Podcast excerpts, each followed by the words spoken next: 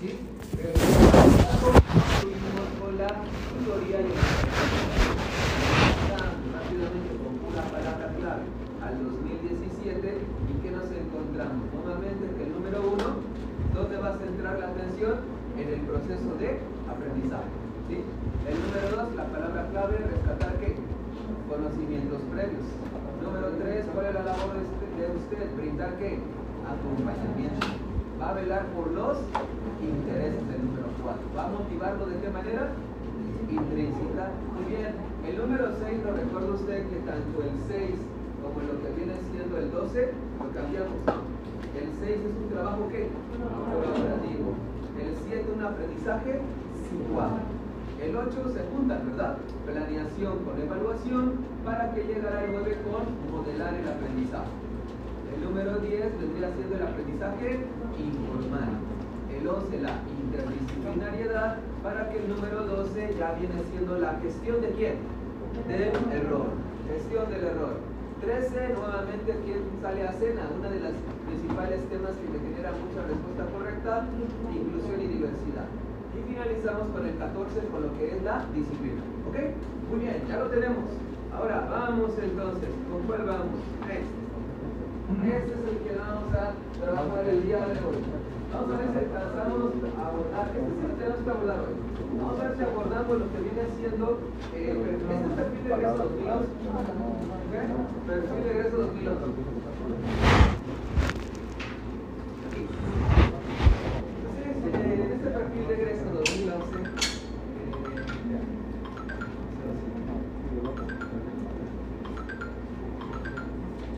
atención en esos que aparecen allí Ponga atención, ahorita dar cuenta que aparece únicamente quiero que observen un minuto los verbos de inicio. ¿Vale? Observe los verbos de inicio, por favor. los verbos de inicio. Ahorita los vamos a. Ya al día de hoy ya sabe usted, ¿no? Al día de hoy sabe usted que no es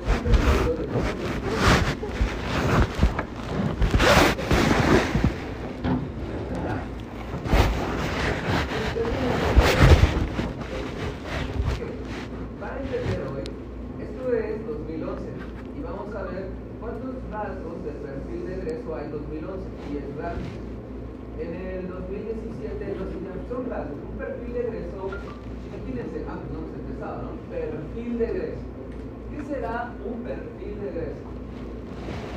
Perfil de egreso son rasgos deseables. Es decir, que al término de la educación básica, todo esto lo tienen los estudiantes. ¿No bien? Todo lo tienen, todos estos rasgos lo tienen, porque es un perfil como un deseo pero en el examen para hacer respuesta correcta, esto no se. El estudiante sale así. Entonces hay que aclarar, no estamos hablando del docente, estamos hablando del estudiante. Su perfil de. Ok, y en el 2017, si bien son rasgos, eh, ahí se cataloga por ámbito. ¿Cuántos ámbitos hay? 11. Son muy similares. Por ejemplo, nada más recuerda usted ahorita que estamos Utiliza. Dígame un sinónimo de utilizar. Usar. En el 2017 utilizar para colocar qué? Usar. ¿Sí me explico? Está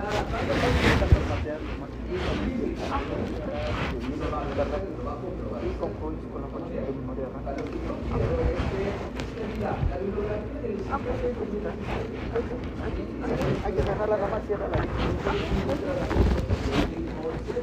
Sigo trabajando con 2011 porque al momento de elaborar reactivos tomamos las palabras clave de aquí. ¿Cuántos reactivos son netamente nuevos que se van a publicar? 17, ¿lo recuerdan? Solo 17. Los otros que complementan para hacer 100 ya son de años anteriores. ¿Sí? no son los mismos, pero son muy similares. ¿Ok? Este mes de febrero se están elaborando los reactivos. Bueno, ya está por finalizar la elaboración, pero tiene que la reelaboración, la validación, hasta llegar a la dictaminación. Y entonces ya para poderlo ejecutar con ustedes a finales de mayo. Entonces, los 100 reactivos. Ok, ah, por cierto, el día de hoy, después de receso, este, vamos a poner ganas que después de receso vamos a ver la convocatoria. ¿Ok? Los cursos ahí, las dudas, inquietudes que tenemos. ¿vale? Ok, entonces vamos a ver, ¿cómo es académico? Mejor nos tenemos que apurar, ya no vamos a esperar después de receso reactivo. Desde ahorita tenemos que ir a reactivo. Ahora, ¿qué nos lleva esto? Yeah.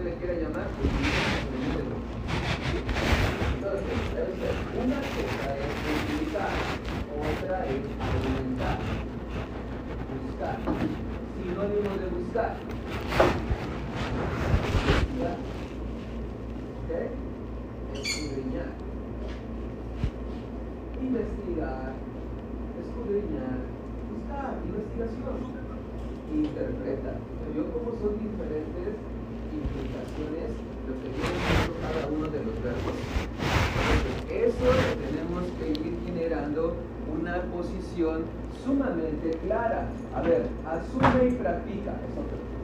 Conoce y valora, promueve y asume, aprovecha los recursos. ¿sí? ¿Cuál sería aquí? Aquí me falta el de conoce y ejecuta. Entonces ya aprovecha lo rico, me falta por acá, es expresión y apreciación. Ok, ahora, vea usted, ¿qué es el ejercicio de ahorita? Necesitamos de usted dos cosas. Una, el análisis y la otra, el saber leer entre líneas. ¿Qué? ¿Qué implica? Por cierto, ¿qué es el análisis? ¿Sí lo recuerdan? ¿Sí recuerdan qué es el análisis? Viene de la química. ¿Qué es el análisis? Eso, la descomposición de un todo en sus partes. ¿Ok? Eso es el análisis. En el examen, irremediablemente, la pregunta se tiene que analizar. ¿Cuántas palabras claves hay por pregunta? Una, tres ¿Ok? Y ahora, ¿cómo es saber leer entre líneas? Saber leer entre líneas es encontrar cosas que no están escritas, pero que implican la respuesta. Por ejemplo, observe usted el inciso A. ¿A qué campo formativo o asignatura se refiere el inciso A? Esto es lenguaje y comunicación, ¿verdad? Como campo formativo la pregunta es, dice el mayor ¿Ok? Es que no venía, no venía pero venía a tomar las decisiones. Resolverlo con recursos propios, es autonomía. Eso es lo que tenemos que empezar a ver, que si no está igual la palabra, la pregunta para obtener la respuesta va a estar como sinónimo o parafraseado. Inciso B, ¿a qué se refiere? Inciso B, ¿a qué se refiere?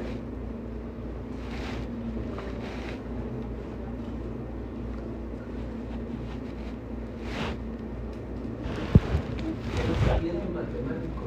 Esa razón argumenta, verifica, comprueba, corrobora. Es pensamiento matemático, matemáticas. Inciso C, ¿a qué se refiere?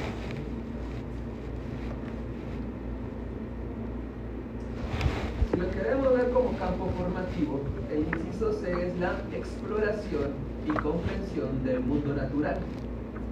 ¿Ok? Y si lo queremos ver como asignatura sería ciencias. Ahorita voy interpretando cada uno de ellos. Nada más lo estamos viendo de manera general. Ahorita lo vamos a interpretar. ¿Qué es lo que nos queda claro? Ya tres semanas de conocernos. Este, ¿Qué nos queda claro? Que aquí no leemos. Aquí interpretamos. Muy bien. Inciso D. ¿A qué se refiere? Exploración y comprensión del mundo social.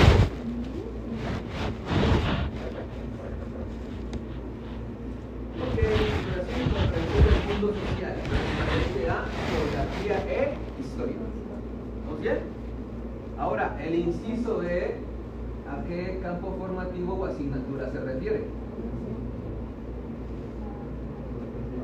Campo formativo, desarrollo personal y social, lo equivalente a la asignatura de formación cívica y ética.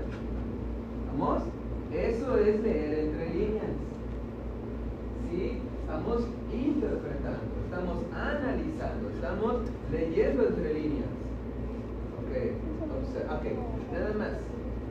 Mire, F y G, ahorita, porque F y G no se refiere a un campo formativo o asignatura. Ahorita. Sin embargo, cheque lo que viene siendo H y J para completar los seis campos formativos y las asignaturas. H y J.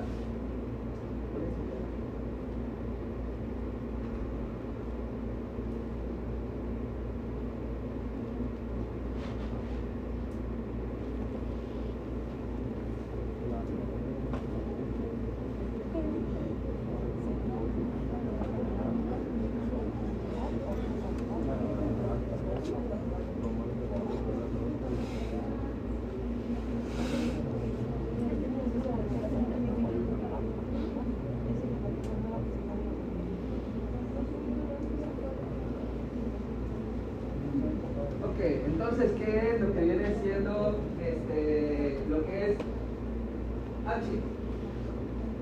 ¿Cuál sería H? ¿Cuál es el campo, cuál es la asignatura de H?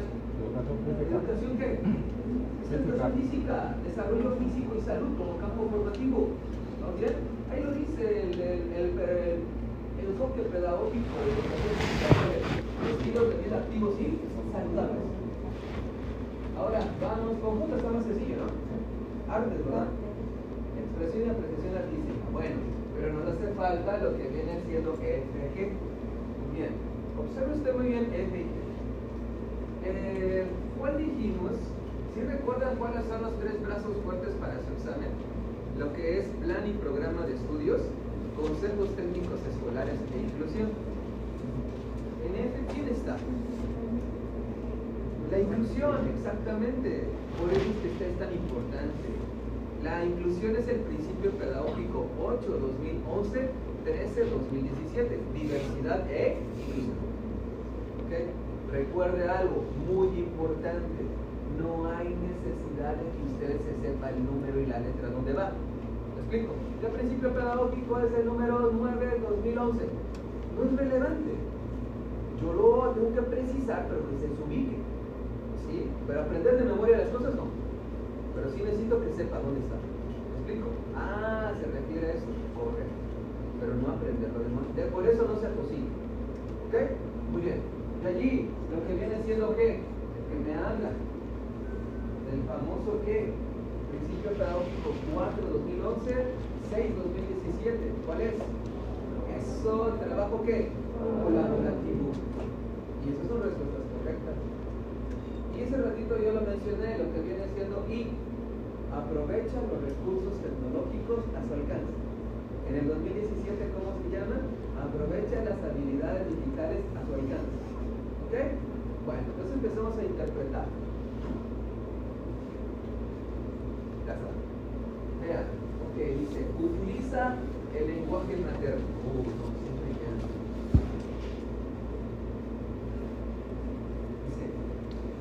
el lenguaje materno. que vamos a usar. ¿Qué es más importante que el español? La lengua materna. Nada de estar pensando en dialectos. Aquí no hay dialecto. La lengua materna. ¿Qué es más importante que el español? ¿Vienen reactivos de cultura? Sí. Y lo más importante es la lengua materna. Incluso el artículo tercero constitucional dice que la lengua materna, ¿qué debe de Se debe de mantener, preservar, difundir y en la medida de lo posible la lengua materna se debe de acrecentar. Recuerda, cuando estamos aquí ya tres semanas con esta, lo que tenemos que ir, ya tenemos claro, es de que una cosa es la realidad, otra cosa es nuestro examen. ¿Sí? Entonces, ¿Cómo lo llamamos esto? Dice el artículo tercero constitucional, dice entonces, la lengua materna se debe de mantener, preservar, se debe de, en la medida de lo posible la lengua materna se debe de presentar. Entonces, voy a usar mi lenguaje materno. ¿De qué forma? Oral y escrito. Y voy a comunicarme con claridad y con fluidez. Es que aquí no hemos hablado de excelencia, ¿sí? Bueno, ¿cuáles son los dos pilares que sostienen la nueva escuela mexicana? Vamos a tener nuestra sesión, sí, como la sexta sesión de la nueva escuela mexicana, porque vamos a buscar que la próxima sesión estemos concluyendo con todo el plan y programa de estudios para meternos ya con lo que, recuerden lo que le dije en la primera sesión, los PPI, perfiles, parámetros, indicadores. ¿De dónde nacen las preguntas del examen? De los indicadores. El, donde hacemos lo que viene siendo esta parte de lo que es el examen, nace de lo que viene siendo los indicadores.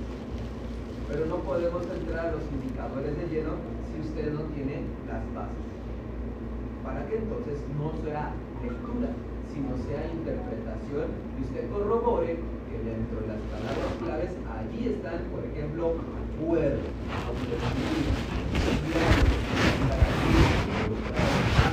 toma de decisiones, resolverlo con recursos propios, eh, la democracia, la cultura, la lengua materna, todo eso debe de aparecer en los indicadores.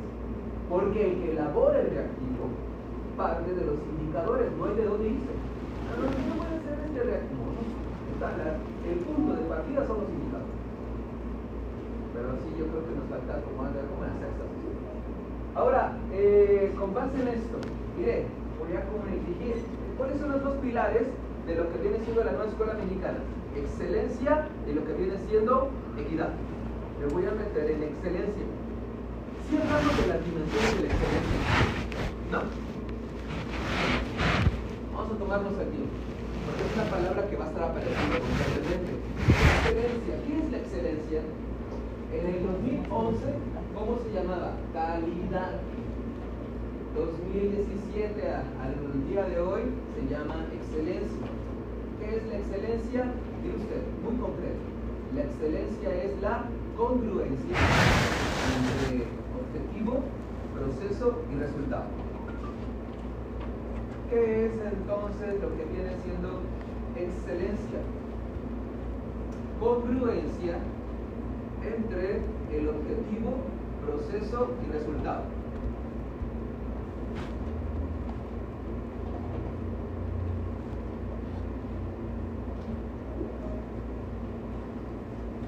Ok. ¿Ya vio? Concreto. Recuerde, aquí vamos a estar el grano. Entonces, okay, la excelencia.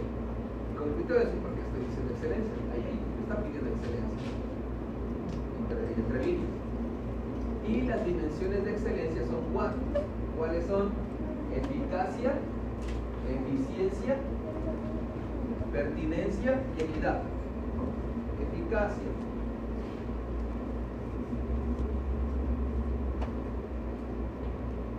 Eficiencia.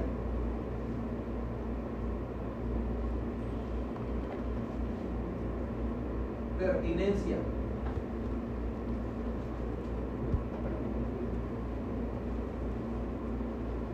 y equidad. Ok, vamos. Vamos una por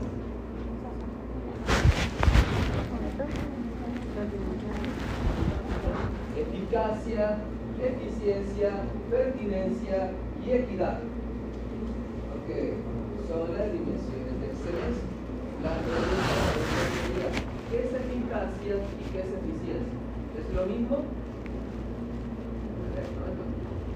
Eficacia y eficiencia.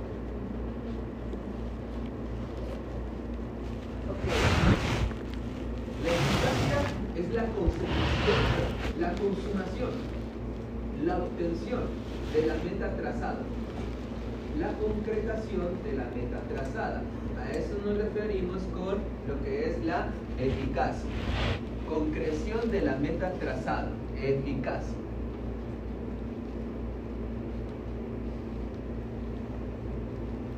¿Cuál vendría siendo la eficiencia?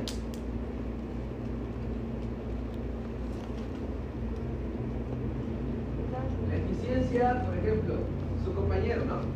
Ah, es, ¿dónde? Que Emilio.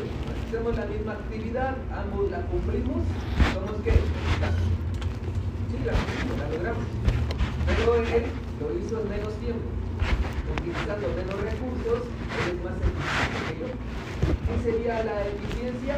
Optimización de tiempos y recursos. Esa es la eficiencia, optimización. Optimización de tiempos y recursos.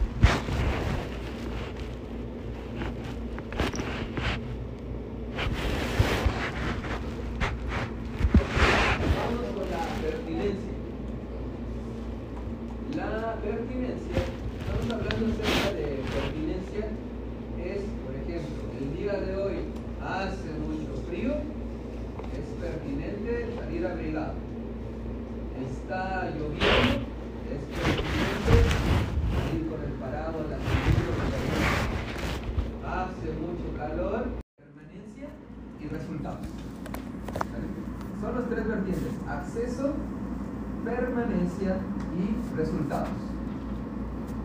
Estamos hablando 2011. ¿Verdad? Todo esto, me está notando como que la palabra es clave. ¿Por qué? Porque la próxima semana va a aparecer eficacia o va a de permanencia. ¿Sí estamos? ah, esto es equidad, esto es excelencia, esto es de lengua materna. ¿sí? Me explico, así lo estamos ubicando. Alrededor ya de la sexta sesión, ¿qué creen? Vamos a empezar ya a hablar el mismo lenguaje. ¿Vamos bien? Tranquilo, tranquilo todavía. Tranquilo, pero no muy despacio, ¿vale? El asunto aquí está que la vertiente, entonces es acceso, permanencia y resultado. ¿Cuáles son las tres vertientes de 2017? Es, ya digo 2017, ya estamos hablando también 2019, nueva escuela mexicana, ¿vale? Las tres vertientes de equidad en el 2017 son acceso, permanencia y lo que cambia la última. En vez de resultados, es participación. ¿Sale?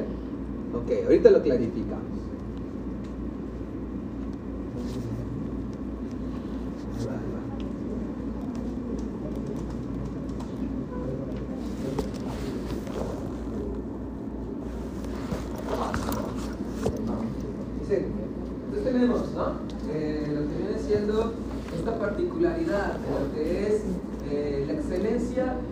como la congruencia entre el objetivo, el proceso y el resultado, bajo cuatro dimensiones, la eficacia, la eficiencia, la pertinencia y la equidad.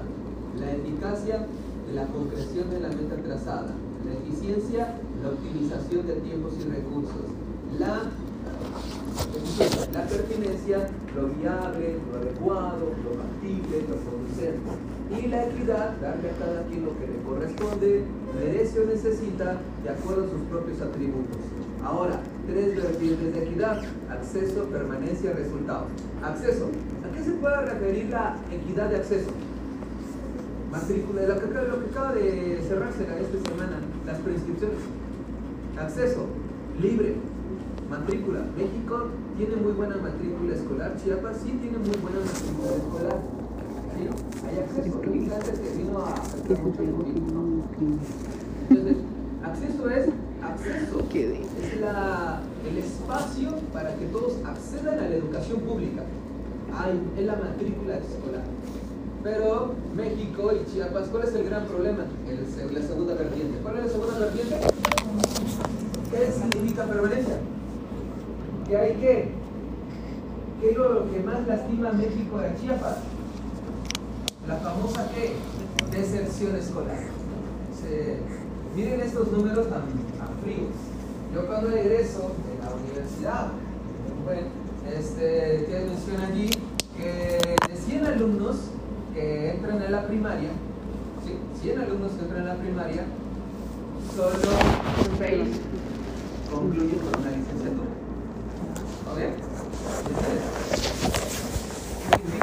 Sobre el, sobre el recorrido hay deserción escolar. No hay eficiencia terminal. No concluye. Ahora, no tiene dos, tiene poco más de dos años. Ahora de cuenta tres años. De 100 alumnos, de 100 alumnos que entran a la primaria, 8 o 9 terminan una licenciatura. ¿Sí me explico? El gran problema es la deserción escolar. Ese es el gran problema. Ahora, ojo con lo que le voy a decir ahorita. Aquí sí necesito muy pilas, porque yo voy a meterme en respuestas correctas. ¿Recuerda usted que les he dicho que la respuesta correcta, ¿quiénes tienen que estar? Todos. Todos. ¿Sí lo recuerdan? Todos tienen que estar en la respuesta correcta. No solo se beneficia a un sector o al chico que tiene la condición, ¿verdad? Mire, ponga con atención, le voy a decir una excepción. Por eso voy a decir muy despacio. La única excepción donde no se beneficia a todos, donde es cuando tenemos alumnos en riesgo de deserción escolar. La actividad, la estrategia del maestro, sí va directamente destinada a este grupo. El taller, el curso, la actividad, para hacer respuesta correcta, sí solo va a ser destinado a los alumnos en riesgo de reprobación, que después se traduzca en deserción escolar. Solo allí es la excepción. ¿Sí me entiendes? Cuando hablemos de reprobación o alumnos en riesgo de deserción escolar, solo a ese grupo se va a beneficiar la actividad, la tutoría, el taller. Por todo lo demás, tienen que estar sí o sí todos. ¿Ok? Vamos a poner en práctica. Es como la excepción. Como les decía, de 10 preguntas, 9, la respuesta correcta es todos. Una, dependiendo que ese va a ser la excepción. ¿Cuándo es la excepción? Cuando hayan alumnos en riesgo de deserción escolar. ¿Sí? Porque ese era problema de México. De Chiapas ya ni se. Entonces sí. ¿Y cuál tenemos por ahí? En el 2011, la tercera vertiente, ¿cuál es? Resultados. Ah. ¿Sí? Resultados, muy bien. México pertenece a la OCDE, se la sabe, ¿no? A la Organización de la, a OCDE. Ok, ¿cuántos países hay? 64. ¿Cómo evalúa la OCDE? A través de la prueba que PISA. A través de lo que viene siendo la prueba PISA. Y esta prueba PISA eh, se ejecuta cada cuánto? Cada tres años. ¿Sí? Para estudiantes entre 15 a 16 años. Es una prueba internacional. Eh, Por ejemplo, si hoy toca, este año toca evaluar PISA, evalúa español. En tres años matemáticas, en tres años ciencias. Y los resultados. México, ¿cómo está? Es el antepenúltimo lugar. Entonces, de los 64 países miembros, México es el antepenúltimo, lugar. Entonces, sí necesitamos que la equidad se eleve a lo que vienen siendo los resultados. ¿Ok? Sin embargo, al día de hoy cambió esa tercer vertiente, ¿no? ¿Cómo les llaman, cómo le llaman al día de hoy? Participación. La nueva escuela mexicana quiere que la vertiente sea participación. ¿Por qué? Mire, por esto de la deserción escolar. Participación es el derecho 15 de los, de los 20 derechos de los NNAJ. NNAJ es niña, niño, adolescente, joven. ¿Sí? ¿Qué es? Que participe, que tomen decisiones, que alcen la voz, que independientemente si el chico es de una comunidad, que vele por su comunidad, por su persona. Lo recuerdo la semana pasada al hablar respeto. ¿Sí lo recuerdan? Primeramente, ¿hacia dónde está dirigido el respeto? Eso, debo de participar, debo de colaborar, debo de alzar la voz, debo de expresar con libre elección de mi religión, de mi preferencia, de mi educación, de mis gustos. ¿Sí? Participación. Necesitamos estudiantes que estén activos en el rol que les corresponde dentro de su comunidad. Participación. ¿Ok? Muy bien. ¿Y esto dónde nos lleva? ¿Por qué hicimos esa gran este, paréntesis? Ok, lenguaje materno. Voy a usar preferentemente la lengua materna, sí, respecto a lo que viene siendo esta condición de que lo más importante es la lengua materna. Y todo esto lo vamos a comunicar de manera oral y escrita para comunicarse con claridad y con fluidez. Si es claridad y fluidez, es eficacia con claridad, con fluidez, ¿sí? Con eficacia, con eficiencia. Muy bien, de allí dice acá, interactúa en distintos contextos sociales y culturales. Varias respuestas correctas hay allí. Interactúa, ya les dije. Por el hecho de estar aquí, ustedes que están reunidos, están intercambiando que las anotaciones lo intercambia con, a ver, intercambia su cuaderno con otro compañero. ¿Están interactuando? Todavía no. Interactuando es que, ¿por qué colocaste esto? Y el otro responde. ¿Me a entender? O sea, hay que saber leer la pregunta. Una cosa es reunirse, otra es intercambiar, la otra es interactuar. Son distintas. ¿Quién, dónde está la respuesta correcta? En la pregunta. ¿Sí? Pues aquí lo tenemos interactúa en distintos contextos sociales y culturales. Imagínense este alumno. ¿Ya se dieron cuenta? Este alumno entonces va a utilizar el lenguaje materno. Lo va a hablar con claridad y con fluidez. ¿Vamos bien? ¿Sí? Este, y menciona allí que va a interactuar en distintos contextos. Imagínense el alumno. No estamos hablando del maestro. Es un alumno. ¿Qué quiero decir? Que muchas de todas estas cosas ni siquiera el maestro tiene. Pero él va a crear esto en los alumnos. Usted, aspirante a la admisión, usted va a formar este tipo de alumnos. ¿Sí me explico? O sea, va a formar este tipo de alumnos. Entonces, lo que queremos lograr acá es que eh, al momento de comunicarse con claridad con fluidez, va a interactuar en diferentes contextos sociales y culturales. Cultura. ¿Qué dijimos que es cultura? La cultura no es nada más, dijimos que son las usos, costumbres y tradiciones. Cultura viene siendo la vestimenta, la religión, el clima, la alimentación. O sea, él va a interactuar ¿no? en diferentes contextos sociales y culturales. Y después ya ve usted cómo dice el punto y coma. ¿Qué dice? Posee herramientas ¿qué? Básicas. Básicas para comunicarse en el inglés. Ándale. Y esto me refiere Recuerda usted que, no le tocó leer, como sí, y todo eso. Pero sí tenemos que tener, hagas usted el espacio, ¿sí? Lo van a ver conmigo en la esencia, pero quiero que corroboren algo. Una cosa que viene de los programas de estudios, esto todavía no es programa de estudios, ¿no se da cuenta? Es plan de estudios todavía. ¿Qué es lo que tiene un plan de estudios?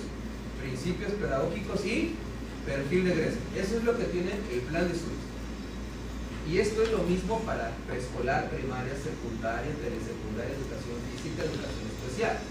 ¿O a poco hay otro plan de estudios?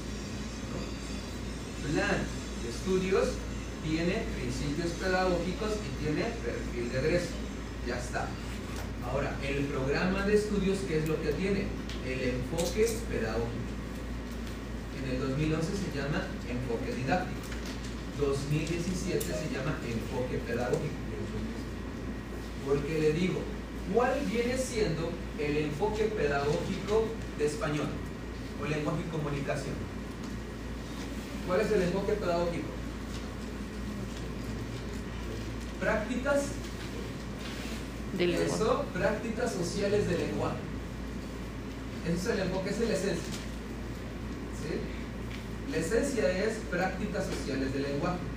¿Qué es Tranquilo, todavía recuerden que estamos madurando todas las ideas. Lo va a ir dominando. Eso no se preocupe. Tenemos un poco más de tres meses todavía. ¿Sale? Entonces aquí está el asunto. Una, eh, una práctica social de lenguaje es una forma de interactuar conmigo mismo y con los demás. Ahorita voy con el ejemplo. ¿Qué es una práctica social de lenguaje? Forma de interactuar conmigo mismo y con los demás. ¿Listo? Ándale. Ahora, Ejemplo, ¿dónde me detuve? Al momento de decir punto y coma. Además, posee herramientas básicas para comunicarse en el inglés. Español, inglés y lengua materna tienen el mismo enfoque pedagógico. Prácticas sociales del lenguaje. Pregunta para los asistentes. ¿Cuántos años vienen ustedes cargando de inglés? ¿Cuánto? No, no. 5, 6. No, desde primera de primaria. 12 Muy así que, lo mínimo, mínimo, mínimo aceptable es de que, bueno, ¿qué será? Unos 6, sí. ¿Sí o no? Mínimo. Imagínense.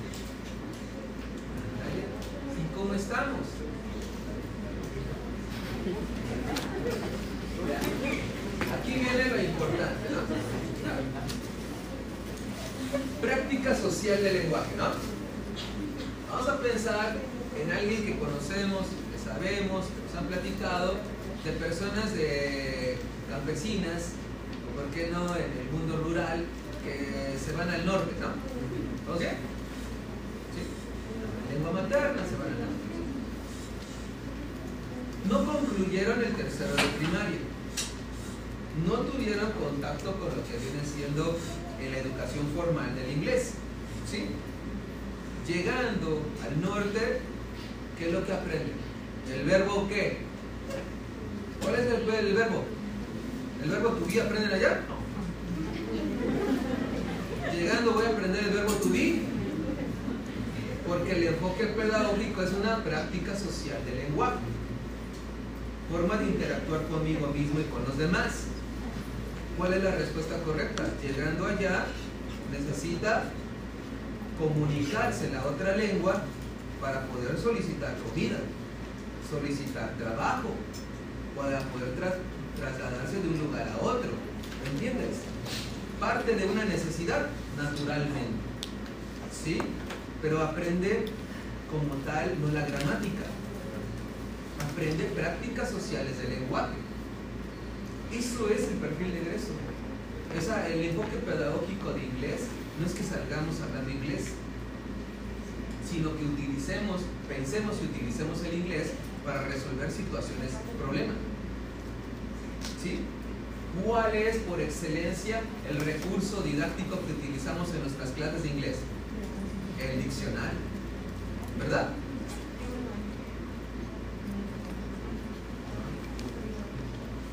Principio Pedagógico 2, 2017, ¿cuál es? Saberes previos, ¿verdad? ¿Usted trae conocimiento previo del inglés? Sí, ¿cómo no? Se puede guiar por los cognados, ¿no? ¿Cuáles son los cognados? Mechanic, ¿qué es? Es un cognado, conocimiento previo. ¿Sí? ¿A dónde queremos llegar? Tenemos que tener prácticas sociales de lenguaje. Ahora, lo pongamos en alguien con lengua materna. Este ya se la sabe, ya lo vimos. ¿Cuál es una, a ver, cómo podemos generar una práctica social de lenguaje? Respuesta correcta debe tener impacto que dijimos. Inmediato.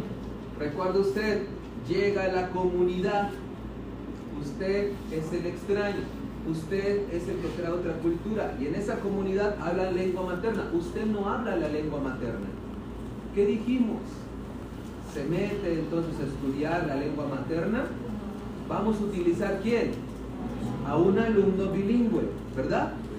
¿Ok? Que va, nos va a brindar, ¿qué va a aprender el maestro? ¿Va a aprender la lengua? No, prácticas sociales de lenguaje. Oraciones, no palabras, porque luego aprende hasta, ¿cómo se dice? Hasta palabras altisonantes en, la letra si le llama la atención, ¿no? Pero no, aquí lo importante es aprender lengua materna, es como oraciones o frases que me permitan interactuar con los alumnos. No tengo que aprender toda la lengua materna. Prácticas sociales de lenguaje formas de interactuar conmigo mismo y con los demás. ¿Sí? Ok, entonces sí hay que entenderlo. Entonces volvemos al punto. ¿Cómo a través de lo que viene siendo el inglés nosotros generamos una práctica social de lenguaje que me permite interactuar conmigo mismo con los demás para resolver una situación, problema? O resolver una necesidad. Por ejemplo, José Moya, él mencionaba este ejemplo él es español y dice que su certificado, su segunda lengua en, España, ¿cuál es? Francia, francés, ¿no? Su certificado, así como el de nosotros en inglés, su certificado decía 10 ¿Vale? Llega a dar una conferencia en Francia y todo muy bien. Y de repente saliendo de la conferencia le da hambre. Y no sabe pedir el pan. No sabe pedir la comida. No es competente. No generó el enfoque pedagógico ¿Sí me entiendes? O sea, aquí quiero que entiendan esto. El enfoque pedagógico es que no salgamos hablando la lengua materna. No es que salgamos hablando el inglés. Pero sí pensar el inglés y utilizarlo para resolver situaciones básicas de mi vida diaria. ¿Correcto? Entonces, ¿cómo queda?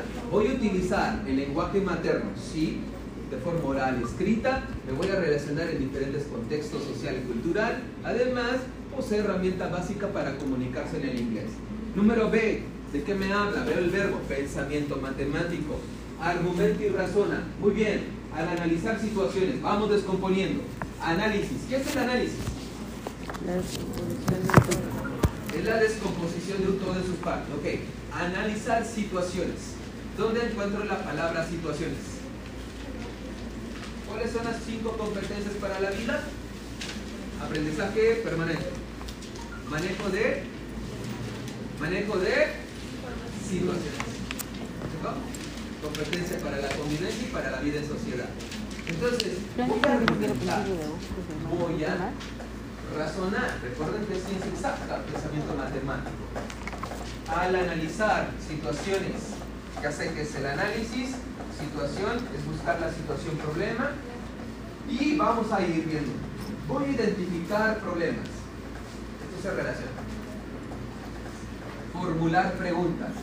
¿Cuál es el tipo de alumno? Ya dijimos la síntesis hace como una semana. ¿Cuál es la síntesis de todo este perfil de egreso? Que el alumno elabore sus propias ¿qué? Preguntas. Que el alumno encuentre sus propias ¿qué? Respuestas y establezca sus propias ¿qué? Conclusiones. Ahí está, ¿no? Emite juicios, hey, emitir un juicio, ¿dónde lo encuentro? Exactamente. Proceso ordenado, continuo y sistemático que a través de la recolección de datos y evidencias me permite emitir un juicio de valor. En preescolar, el juicio de valor es las recomendaciones. En primaria hacia adelante, el juicio de, valor, ¿cuál es la calificación? El número. ¿Sí? Juicio. Proponen soluciones. Muy bien. Pregunta. Ese sí no le hemos visto. No hemos visto el pensamiento crítico, ¿ah? ¿no? Ok, de alguna manera ya lo hemos estado así como que ojeando. Veamos. Pensamiento crítico. Un pensamiento crítico parte de la. tiene cuatro palabras. Cuatro palabras, no les quiero decir con Para poder generar pensamiento crítico. Primera, ¿cuál es? Análisis. Para tener pensamiento crítico debemos de tener análisis. ¿Ok?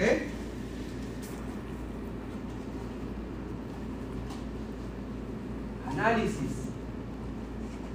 Ok. Mire usted. El análisis dijimos que piense usted en un problema, ¿vale? Pero pienso que piense, quiero que piense en un problema no necesariamente académico, puede ser un problema familiar, personal, sentimental, económico, escolar, no sé. Problema. ¿Ok? ¿Qué te pido para tener pensamiento crítico en el problema? Análisis. Analiza el problema. ¿Me queda ¿Qué es el problema? Descomponlo en sus partes. Y ya cuando descomponen en sus partes el problema, ¿qué palabra sigue cuando dice, ah, sí, sí? ¿Cómo se da? Es como que darse cuenta. ¿Qué palabra sería? Reflexión. Exacto. Es una reflexión. Cuando usted, no, la reflexión no es antes. Primero analiza. Después que se da cuenta, sí es cierto, aquí está el error, mira tanto, tanto que aguanté y estuve aquí, ¿sale? Reflexión. Es cuando usted ya ah, se, se da cuenta después del análisis de la situación. Entonces primero es el análisis, después viene la reflexión. Después que analiza y reflexiona, ya está en condiciones de generar la tercera palabra. ¿Cuál es? Crítica. Crítica. Falta la última.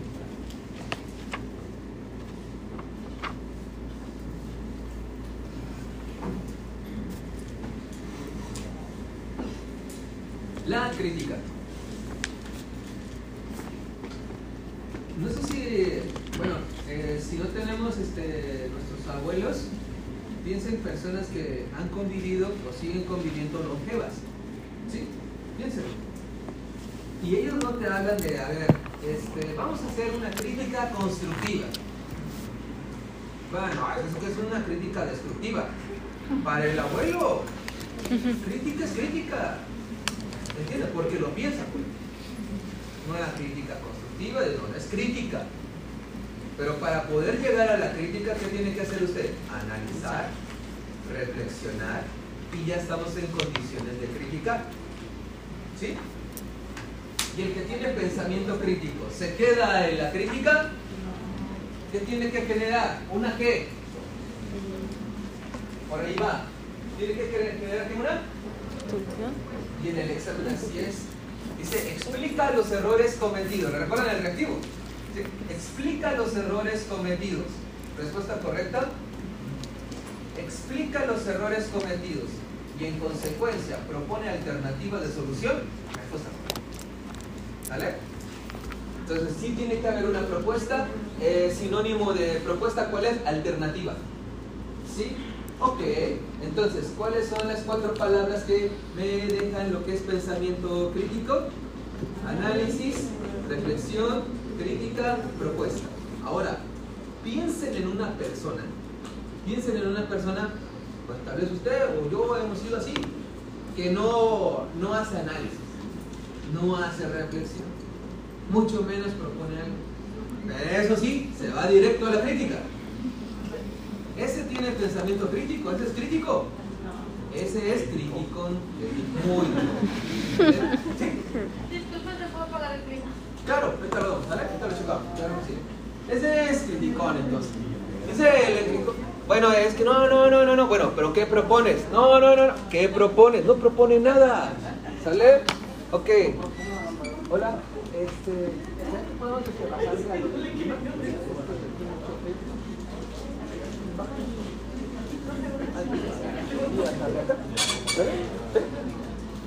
Ok. Muy bien.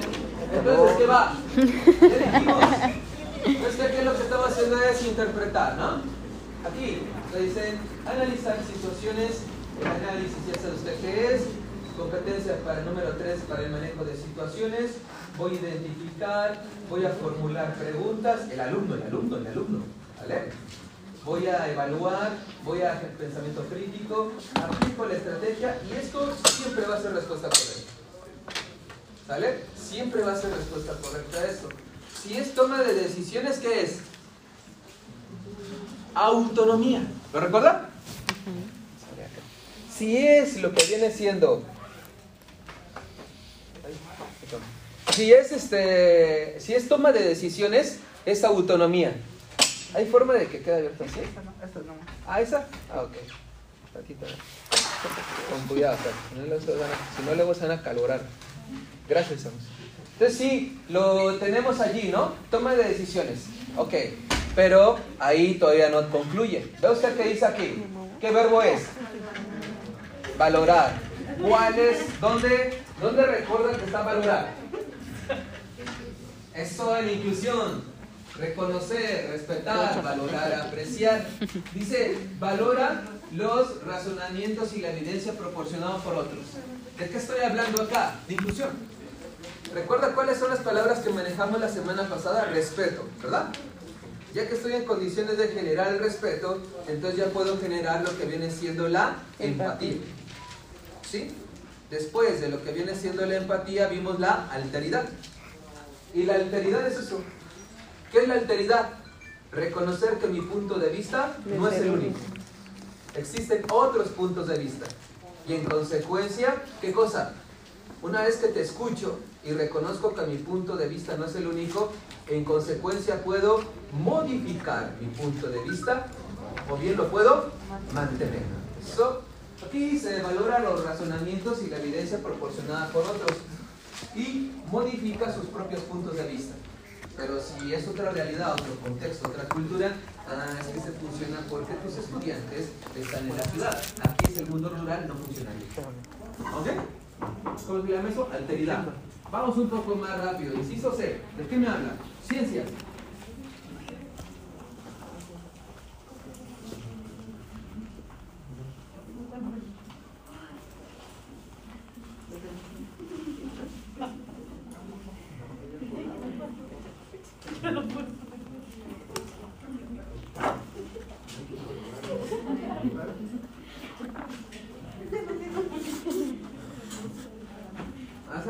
Este, eh, porque no están, eh, no están expensas, un comercial, no están expensas ustedes de que un día o una ocasión no puedan tomar la sesión presencial, ¿vale? Este, es muy importante, más a rato se los van a recordar, este, dos cosas que estaba pasando el día de hoy.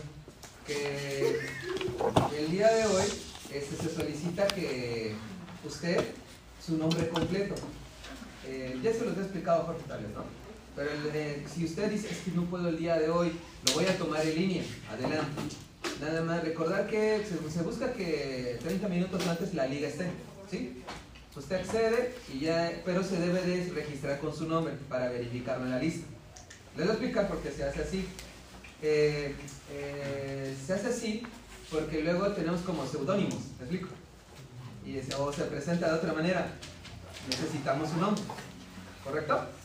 Y si usted, por ejemplo, está asistiendo los sábados, dice, "Mm, yo estoy esperando la liga. Si usted va a tomar la sesión el domingo, debe de anticiparlo días antes. Porque te estaba pasando que gente el domingo quiere tomar y entonces no, no es así, sino tiene que haber un control.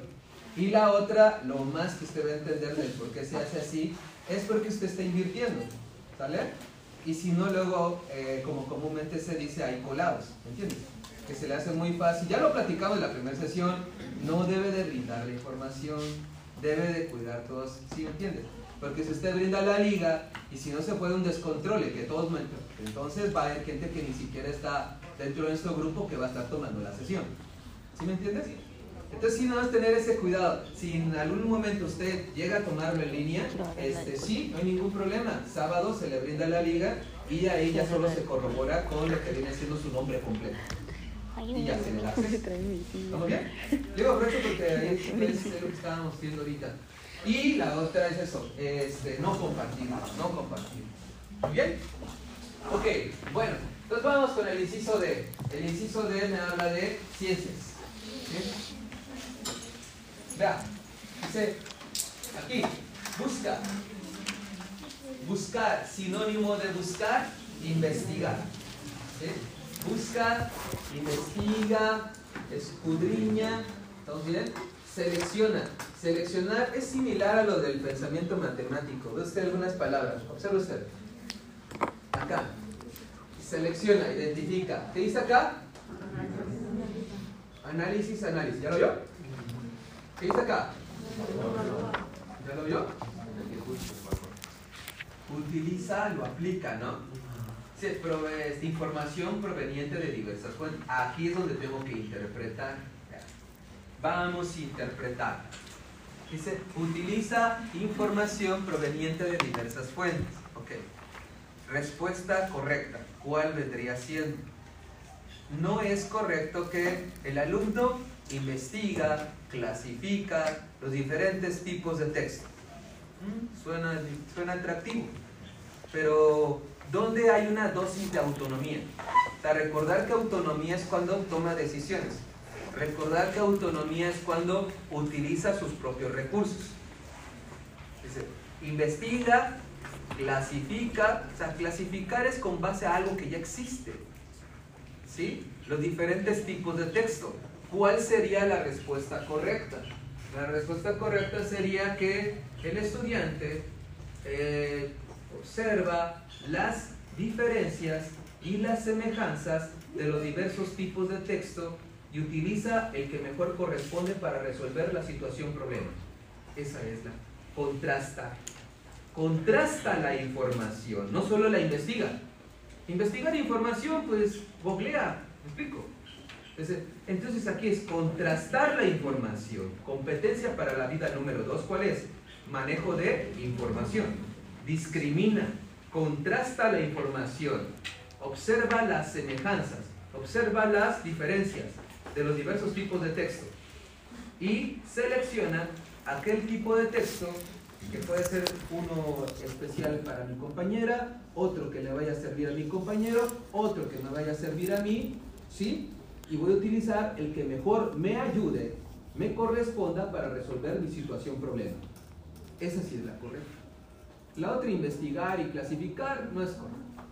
¿Sí? Porque clasificar ya hay algo establecido. Requiero gente autónoma. Piense usted en educación física. ¿Qué dijimos en educación física? ¿Qué dijimos? ¿Cuál es el... eh, bueno, eso yo no me meter, enfoque pedagógico. Eh, educación visita, ¿qué es lo que busca? Busca que sus alumnos elaboren sus propios juegos, inventen sus propias reglas. ¿Con quién? Con sus pares. Que no juegue lo que ya está predestinado. Este es el juego, órale, hágalo. La idea es que ellos elaboran, construyan, inventen, imaginen, con su grado de curiosidad y capacidad de asombro que tienen, que lo hagan por ellos. ¿Sí? Con sus pares, entre pares. Entonces aquí es no, no tanto buscar un orden establecido. Aquí lo que buscamos es que yo voy a contrastar la, información, voy a ver las semejanzas y las diferencias y por ahí lo vamos a realizar. ¿Ok? Inciso de dedo. Interpreta, esto dijimos que es ciencias. Vea usted, interpreta y explica qué dice aquí. ¿Proceso qué? Social, económico, financiero, cultural y natural. Hasta ahí. Hasta ahí. ¿Qué es eso? Son lo que vendría siendo los componentes de... ¿Cuál es el único programa de estudio que maneja la palabra componente? Geografía. Los demás manejan ámbitos y ejes. ¿Sí? Geografía es el único que maneja componente. ¿Mm? Ok. ¿Cuántos componentes tiene geografía? Cinco. Ahí está. Si yo le quito el componente natural, ¿eh? si yo le quito, le quito el componente natural, automáticamente quedan los cuatro ámbitos de historia. ¿Me chico? Quito el componente natural y se convierten en los cuatro ámbitos de historia. Todo está allí. Entonces, interpreta el proceso social, económico, cultu- financiero, cultural natural para respuesta correcta, ¿cuál es? Si es toma de decisiones, es autónomo, ¿lo recuerdan? Toma de decisiones individuales o colectivas que favorezcan. Para hacer respuesta correcta, ¿quién va a favorecer? ¿Yo? Ok, pero aquí hay una condición. Muy bien. Esto no lo hemos nombrado. Individual. Miren, ¿qué tipo de eh, perfil de egreso? ¿Qué tipo de estudiante estamos buscando? Un estudiante, el tipo de estudiante que estamos buscando es un estudiante individual, no individualista. ¿Ya checó? Estamos buscando un estudiante individual, no individualista. Y que sus acciones beneficien a quién? Eso, al colectivo social, o como comúnmente decimos, mi acción individual va a beneficiar al colectivo, va a beneficiar a todos. Porque una posición individualista, ¿ok? Aquí hay que entender, primero quién, yo, después quién, eso. Recuerden la palabra respeto, primero el otro, después yo, no, exactamente. Y allí lo dice incluso cuando nos metemos en programa de estudios, en los aprendizajes esperados, ahí dice, ¿cómo dice el aprendizaje esperado? Aplicar. Aplicar es como lo a no. Aplica, lo hace. Desarrollar, no, desarrolla. Fomentar, no, fomenta. Identificar, identifica. ¿Sí me entiendes? Primero yo, después el otro. ¿Sí? Sujeto individual, no individualista. Porque mi acción beneficia al colectivo y social. De allí, ¿quién otro tenemos por ahí? Observe usted lo siguiente. La pregunta que le voy a hacer. ¿Dónde ya hay una como este, distorsión? En la distorsión, ¿cuál sería? La distorsión sería de que primero yo, después yo, y al último ya. Ah, ese es narcisismo. Primero yo, después yo y al último yo. No, no, no, no. Es primero yo, después el otro. Otra cosa agregando de una vez con peso, con peso. ¿Qué es lo que vamos a agregar? El desarrollo, el fortalecimiento de la capacidad de aprendizaje de los alumnos. No, no, no. El fortalecimiento de la capacidad del aprendizaje de mis alumnos. ¿Vamos bien? ¿Me entiendes? No son quién, cómo es la dimensión número uno, que vamos a ver como hasta en dos semanas o más. Un docente que conoce a quién. A sus, ¿a quién? A sus. Ahí está la clave. Un docente que conoce a los alumnos, conoce a quién, a sus alumnos. sabe cómo aprenden y lo que deben de aprender. Por ahí va, vamos tejiendo las ideas. Ok, ya tenemos esto. Y allí nos metemos con eh, formación cívica y ética, ¿verdad? Ok, dice, conoce y ejerce los derechos humanos y los valores que favorecen la vida democrática. Allí. Conoce. Bueno, aquí no basta con conocer. ¿Qué dice allí? Lo ejerce. Sinónimo de ejercer, aplicar, ejecutar. Conoce y ejerce los derechos humanos. Los campos. Los derechos humanos son este, universales. Ok, va a la otra excepción. La excepción que le dije ese, ratito de que cuando sea lo de deserción escolar, sí hacia él va a estar dirigida la actividad, hacia ese grupo de personas, ¿lo recuerdo? Es la excepción. Viene otra excepción que me va a entender más fácilmente. ¿A quién les vamos a favorecer? A todos, ¿verdad? Recuerda usted que para hacer respuesta correcta vamos a generar esta condición de ¿cuál es el aprendizaje situado? Dentro del contexto particular del que forma parte la vida del estudiante. ¿Lo recuerda? Recuerdo cuando les pusimos el ejemplo de la contaminación. El derretimiento de los glaciares, ¿me voy a preocupar? En la Ciudad de México el efecto invernadero, en Chiapas los incendios, es el arroyo de lo conocido, ¿lo recuerdo? Ok, ahora, excepto, voy a tener una mirada universal cuando hable de dos cosas, derechos humanos y los derechos de la NNA. Porque los derechos humanos, ¿a quién va a beneficiar? ¿Al niño de África? No solo el de África, el de México también. ¿Sí estamos? ¿A quién vamos a hablar de los derechos de las NNA? El, del niño de, este, de Europa es el mismo derecho que el niño mexicano. Porque esos derechos son universales. Derechos humanos y derechos de las NNA, ahí sí pensamos de manera universal. Solo allí. Por todo lo demás es que lo local, lo situado, lo que hay a mi alcance, lo que hay a mi alrededor. Muy bien. ¿Y los valores que favorecen la vida democrática? Palabra clave, democracia, sí, ¿verdad? Ya lo dijimos. ¿Qué es la democracia?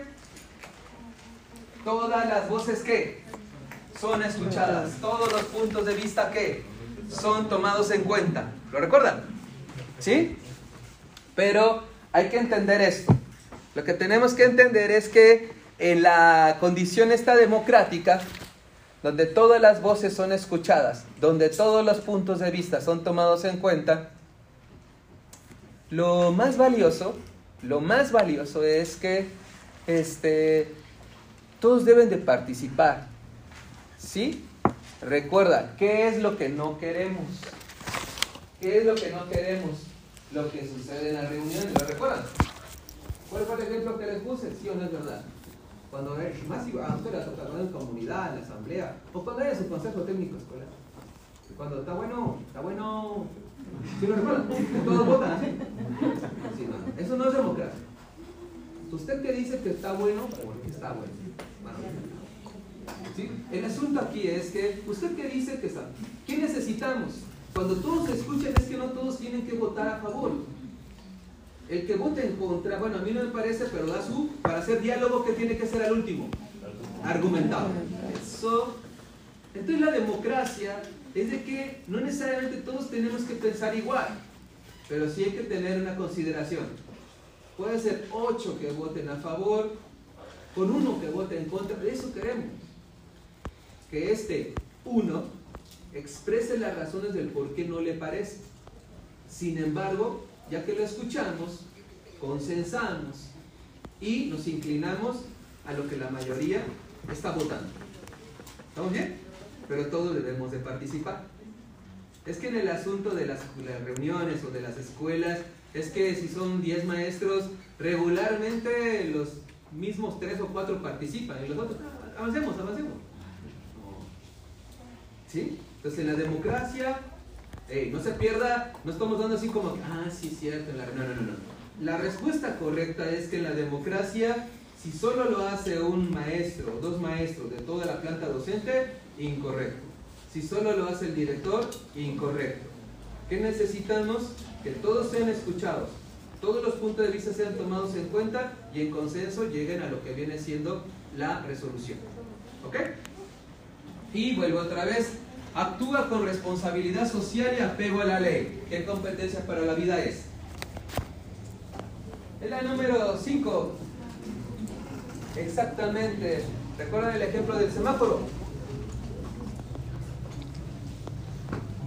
Competencia para la vida en sociedad. ¿Sí? Competencia para la vida en sociedad.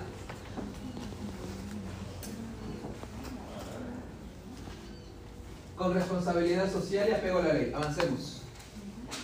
Ok, y aquí nos quedamos, ¿no? Dice aquí, vamos bien, vamos a alcanzar.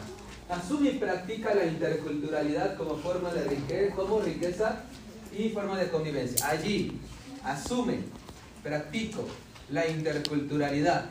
Bien. ¿Ya definimos interculturalidad? ¿Ya, verdad? Ok. Muy bien. Interculturalidad. ¿Qué dijimos de la interculturalidad?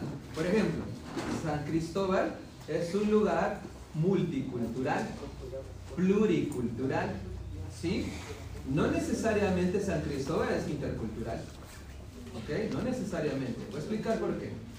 En San Cristóbal, ¿qué es lo, lo pluricultural, lo multicultural, qué es? Diferentes naciones, diferentes personas de distintos países que están habitando en un mismo territorio. ¿Correcto? Eso es multicultural, pluricultural. Pero no, es, no porque yo me ponga la vestimenta de una etnia, ya soy intercultural. ¿No? O recuerde usted que ya definimos, la interculturalidad es el aprendizaje recíproco de una cultura distinta a la mía. ¿Bien? Recuerden que San Cristóbal, por ejemplo, ubico rápido al CIESAS o al CESMECA, que son doctorados de cuatro años y están debatiendo sobre interculturalidad. Nosotros no necesitamos meternos en una lectura profunda de interculturalidad. Usted lo que necesita es una lectura concreta para obtener respuesta correcta cuando hable de interculturalidad. ¿Y cuál es esta? Un aprendizaje recíproco de una cultura distinta la mía. ¿Sí? ¿Cuándo va a ser? Voy, voy ahondando con esto. Por ejemplo, también lo que es aprendizaje recíproco de una cultura distinta a la mía. Voy. Por ejemplo, en el caso de lo que es este San Cristóbal, ahí también están las de las tribus urbanas. Y al hablar de las tribus urbanas, ¿cuáles son las tribus urbanas? Los darquetos, los esquetos, los punk, los emo, son tribus urbanas, ¿sí? ¿Cuál es la intención de esto de la interculturalidad? ¿Cómo podemos poner el ejemplo que es el aprendizaje recíproco de una cultura distinta a la mía? Mi nombre es Emilio, yo estoy con una persona, no sé, eh, Carlos, que es emo. ¿Sí? Entonces, ¿qué implica? ¿Qué es lo que tenemos que evitar? El prejuicio. Aquí está Carlos y entonces este, yo aprendo de Carlos. La razón es el por qué él piensa así, viste así. ¿Cuál es su cosmovisión? ¿De dónde se inclinó para ser una tribu urbana de los emo? Pero si yo solo aprendo de él, no lo juzgo, yo aprendo de él, no me convierto como él, pero conozco sobre él. Entonces aquí lo importante que es, observe aquí, pero si Carlos, que es emo, no aprende de mí, no hay interculturalidad.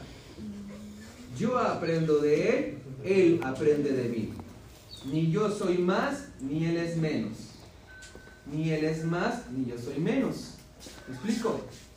Es aprender de una cultura distinta a la mía de forma recíproca. Si no es recíproco, ni yo lo convierto, ni yo me convierto como él, ni él se convierte como yo. ¿Sí nos entendemos? En concreto, de manera muy limpia, ¿cómo quedaría? El aprendizaje recíproco de una cultura distinta a la mía. ¿Ok? Ya lo tenemos. Y forma de convivencia. Competencia para la vida número 4. ¿Cuál es la competencia para la vida número 4? Competencia para la convivencia. Y para que haya convivencia, ¿qué tiene que haber? Confianza. Convivencia. ¿Recuerda usted los famosos equipos de trabajo? ¿De cuántos integrantes van a ser? Tres, cuatro integrantes. Y deben de estar, ¿qué? Rotándose continuamente para que interactúen y, convivan entre ellos. No se deben de mantener los mismos equipos de trabajo. ¿Estamos de acuerdo? De allí, entonces, ¿a dónde queremos llegar con esto? Observe esta particularidad. De- y voy a convivir en diferentes contextos. ¿Cuáles son estos tipos de contextos? Tenemos diferentes contextos sociales, culturales y lingüísticos. ¿Ok? Muy bien. Aquí, inciso G. Observe. Observe, por favor. Dice acá. Conoce y valora qué dice acá. Carácter. No es lo mismo cuando dice conoce y valora las características y potencialidades como si no. Primero, ¿quién? ¿Sujeto qué? Individual. ¿Sí ¿Lo recuerda? Ok, dice acá, conoce y valora sus características y potencialidades como ser humano. Allí, sujeto individual, sujeto no individualista, pero que su acción beneficia a quién? Al colectivo y social. Y principios pedagógicos, ¿verdad? ¿Sabe trabajar de qué manera? Colaborativo. Trabajo colaborativo. ¿Ok? ¿Qué, ¿Cuántos componentes tiene el trabajo colaborativo? Cinco. ¿Cuáles son los componentes del trabajo colaborativo? El número uno, interacción Cara a cara cara. a cara. Interdependencia Positiva. positiva. Responsabilidad individual. Habilidad de colaboración para poder llegar al pensamiento grupal. ¿Ok? Vamos. A ver, con base lo que... ¿Esto qué es? Mire. Mire, mire lo que voy a... ¿Me dice acá? ¿Componentes de qué? De inclusión. ¿Sí lo recuerdan? ¿Cuáles son los componentes de la inclusión? Reconocer, respetar, valorar, apreciar. Ahí lo tenemos. ¿Sí? Ok. Capacidades en los otros. Muy bien. Y emprende y se esfuerza por lograr proyectos que individuales que beneficien a quién? Al colectivo social. Ok, vamos con la siguiente. Ya vamos concluyendo para meternos con reactivos. Ahorita tenemos que sacar adelante. ¿no? Sí. Ok, dice acá, promueve y asume el cuidado de la salud y del medio ambiente. ¿Recuerdan los temas transversales? ¿Sí? Educación para la salud, educación ambiental. ¿Sí? Aquí. Promueve y asume el cuidado de la salud y del ambiente como condiciones que favorecen un estilo de vida activo y saludable. Sí, tiene que ver con ciencias. Sin embargo, esto es más lo que viene siendo desarrollo físico y salud. ¿Qué es lo que busca la educación física? La educación física, busca, el programa busca estilos de vida activos y saludables. ¿Oye? ¿Cuál es el enfoque pedagógico de educación física? Su corporeidad para el desarrollo, lo que viene siendo psicomotriz. Pero la corporeidad es decir, reconocer su cuerpo, cuidar su cuerpo, aceptar su cuerpo, una percepción en sentido positivo de nuestro propio cuerpo, reconocer que todos los cuerpos están diseñados para hacer una actividad física, no la misma actividad física para todos los cuerpos.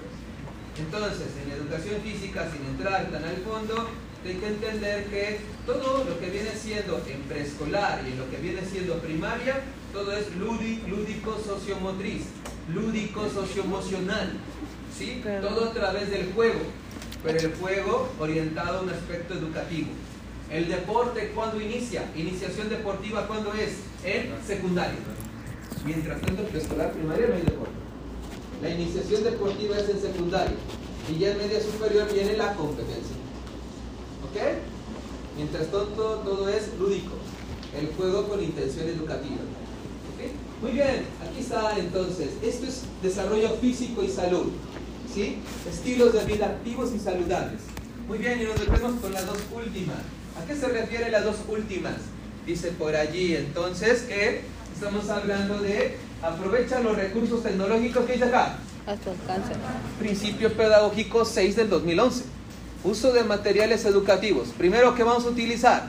Lo que hay a mi alcance y lo que hay a mi alrededor. No lo hay, lo voy a crear o diseñar. Sigue sin haberlo, lo voy a ¿qué? gestionar. Muy bien, ¿con qué finalidad? Recurso tecnológico a mi alcance. ¿Con qué finalidad? Para obtener información. ¿Sabio? Para construir conocimiento. Muy bien. Y de allí nos colocamos con el último. ¿Cuál es el último? El último nos dice que es, no está la palabra, reconoce. Bueno, el verbo con el que comenzamos, reconoce. Diversas manifestaciones del arte. Ok. Fíjense usted en sus clases de artística que tuvo en lo que viene siendo su educación básica. ¿Qué es lo que hacía en artes? Eso, manualidades, eh, con el baile, bailable, ¿no? Ok, no, no, no, no, no. Artes no es. Ciertamente, ¿cuáles son los cuatro lenguajes artísticos? Música, danza, teatro y artes visuales. Ok, está bien esto. Sin embargo, artes busca la expresión, busca la apreciación. Cheque usted. ¿Cómo se llama el campo formativo? Expresión y apreciación. Artística. Eh, artes, mire, muy importante. A mí me gusta mucho porque eh, se le toma muy así como que esto que acabamos de decir, qué manualidades, qué bailable, qué la flauta, ¿me entiendes? No, no, no. Artes, en el 2011, recuerda que estamos ya finalizando 2011 para meternos ahorita con 2017. En el 2011, ¿quién es la asignatura que trabaja lo que viene siendo las emociones? Artes. Sí, las artes. No es tanto lo que es formación cívica y ética. ¿Sale? Las artes. Porque las artes son las que van a edificar. Mire, como dice el programa, es la que permite edificar la personalidad de un sujeto o de un alumno. Imagínense, edifica la personalidad de un estudiante. ¿Me va a entender ahorita? Es que aquí el asunto es, como dice acá, vamos a trabajar, dice, el aprecio de la dimensión ¿qué?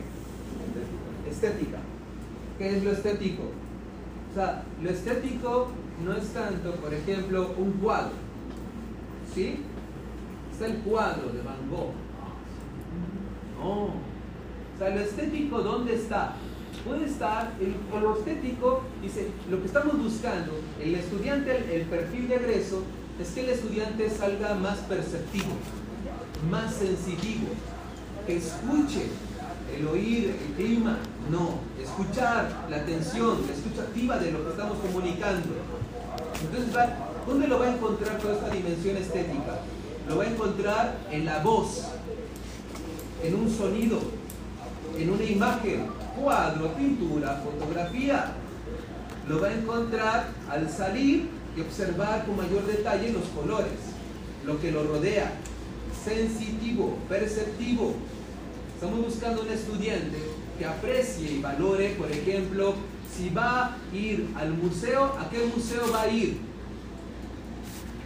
Al museo de su comunidad. ¿Hay museos en la comunidad? Sí. En el examen. Ah, sí, pues. No, no se me olvide. En el examen hay museos en la comunidad. ¿Vamos bien? ¿Sí lo recuerda?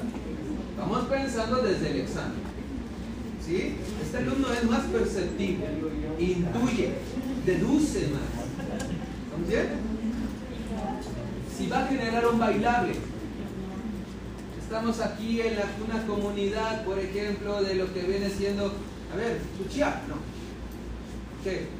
Y los docentes se, convienen en realizar el bailable de Tamaulipas. Muy bonito, ¿no? ¿Es respuesta correcta? Es un bailable que caracteriza a la región, que caracteriza a la comunidad, lo cercano, lo conocido. ¿Sí me explico? ¿Estamos bien? Pues sí, eso se trata de arte. que participe el estudiante, ¿sí? involucrarlo. Pero vamos a partir de lo que hay a nuestro alcance, a nuestro alrededor. Vamos a valorar, apreciar más lo que nos acontece. Por ejemplo, yo me acuerdo mucho de un ejercicio de historia. Pues no necesariamente tiene que ver con manualidades. Historia, una fotografía, le pide a los alumnos que observen la fotografía caracterizada de un encuentro en la Revolución Mexicana. Y el docente está dando a conocer los elementos. Les pide a los estudiantes que observen la foto. Y luego en la fotografía, un estudiante, ah, mira, este está manchado de sangre. ¿no? No, que este, esta otra persona no tiene un, este, un dedo de la mano. ¿Me explico? Eso es observar. ¿Sí me entiendes? Los niños observan más cosas que el adulto no. Porque ellos tienen más, todavía, ¿quién tiene más capacidad de asombro? ¿Quién tiene mayor curiosidad? Niño. Y para muestra un botón, una paleta, no sé, no te necesito una Mac, una paleta de tres pesos. Pero da el espacio para que él se exprese. Como dijeran por acá, la palabra clave de todo esto de lo socioemocional, ¿cuál es? La autorregulación. La intención de todo esto es que el alumno llegue a la autorregulación. ¿Pero qué? Ok, autorregúlate. Primero es la expresión de la emoción, comunicar el sentimiento, y ya que lo reconoció, entonces ya va buscando la autorregulación. En media superior, educación media superior, se llama el autocontrol. El autocontrol. Ok, voy de vuelta. Ejemplos. ¿Cuáles son las emociones primarias? Al día de hoy hay como 150 emociones. Tremendo. Pero las emociones primarias, la caricatura, intensamente. Ok, alegría, ¿qué es lo que queremos con esto? Observe. Que el alumno reconozca que está alegre, está feliz. ¿Entiendes? Porque si no, luego se autosabotea uno. ¿Cómo, ¿Cómo se autosabotea? Ay, estoy muy contento. Ay, no, ¿qué me va a pasar más tarde? Se sabotea, ¿me explico? No, no, está feliz, que lo reconozca que está feliz, que viva la emoción de felicidad. ¿Ok? Hey, pero se debe de auto. ¿Por qué autorregular la alegría, la felicidad? Sí, porque el producto de la alegría, del júbilo, entonces hago lo que a mí se me da la gana. Genero mi libre arbitrio. No, no, no, no. Estás contento, estás feliz, qué bien, pero hay normas, hay reglas que no se deben de traspasar. Hay que autorregularse. Vamos con una emoción ajena o contraria, el enojo. Yo no me enojo. ¿Han visto a gente que dice que no se enoja?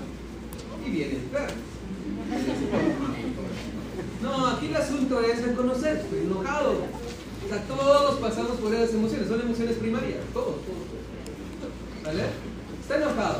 Bueno, ya que ya reconocí, ya expresé que estoy enojado. Ah, pero ¿se debe de qué? De autorregular. Ah, no, como estoy enojado, entonces te pego. Te tiene que autorregular. ¿Sí me explico? Entonces el asunto aquí es que reconozca la emoción, que como no, no reconozca, que exprese la emoción, que comunique el sentimiento, ¿sale? Para poder llegar a la autorregulación. Palabra clave. Todavía lo vamos a ver, pero la palabra clave de lo socioemocional, ¿cuál es? La autorregulación. ¿Sí? Por ejemplo, ¿por qué es tan importante poderlo trabajar? Imagínese usted lo que es la tristeza. Si no se trabaja la tristeza, es una emoción la tristeza.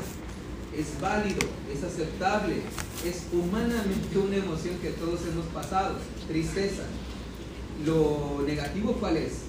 Cuando no se expresa la tristeza, se esconde la tristeza, se evade la tristeza, no se reconoce y entonces puede desencadenar en un sentimiento de depresión.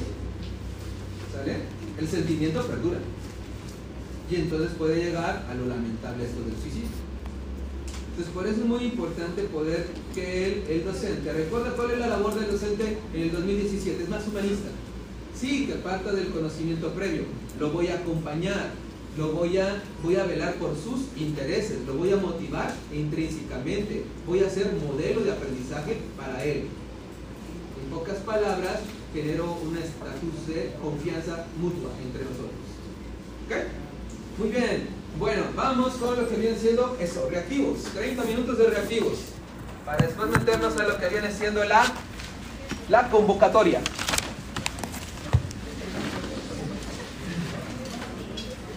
Por favor. ¿Nos ahí con reactivos? ¿Recursos? Sí. ¿Verdad que? Sí. Sí, por favor, y todo terminando.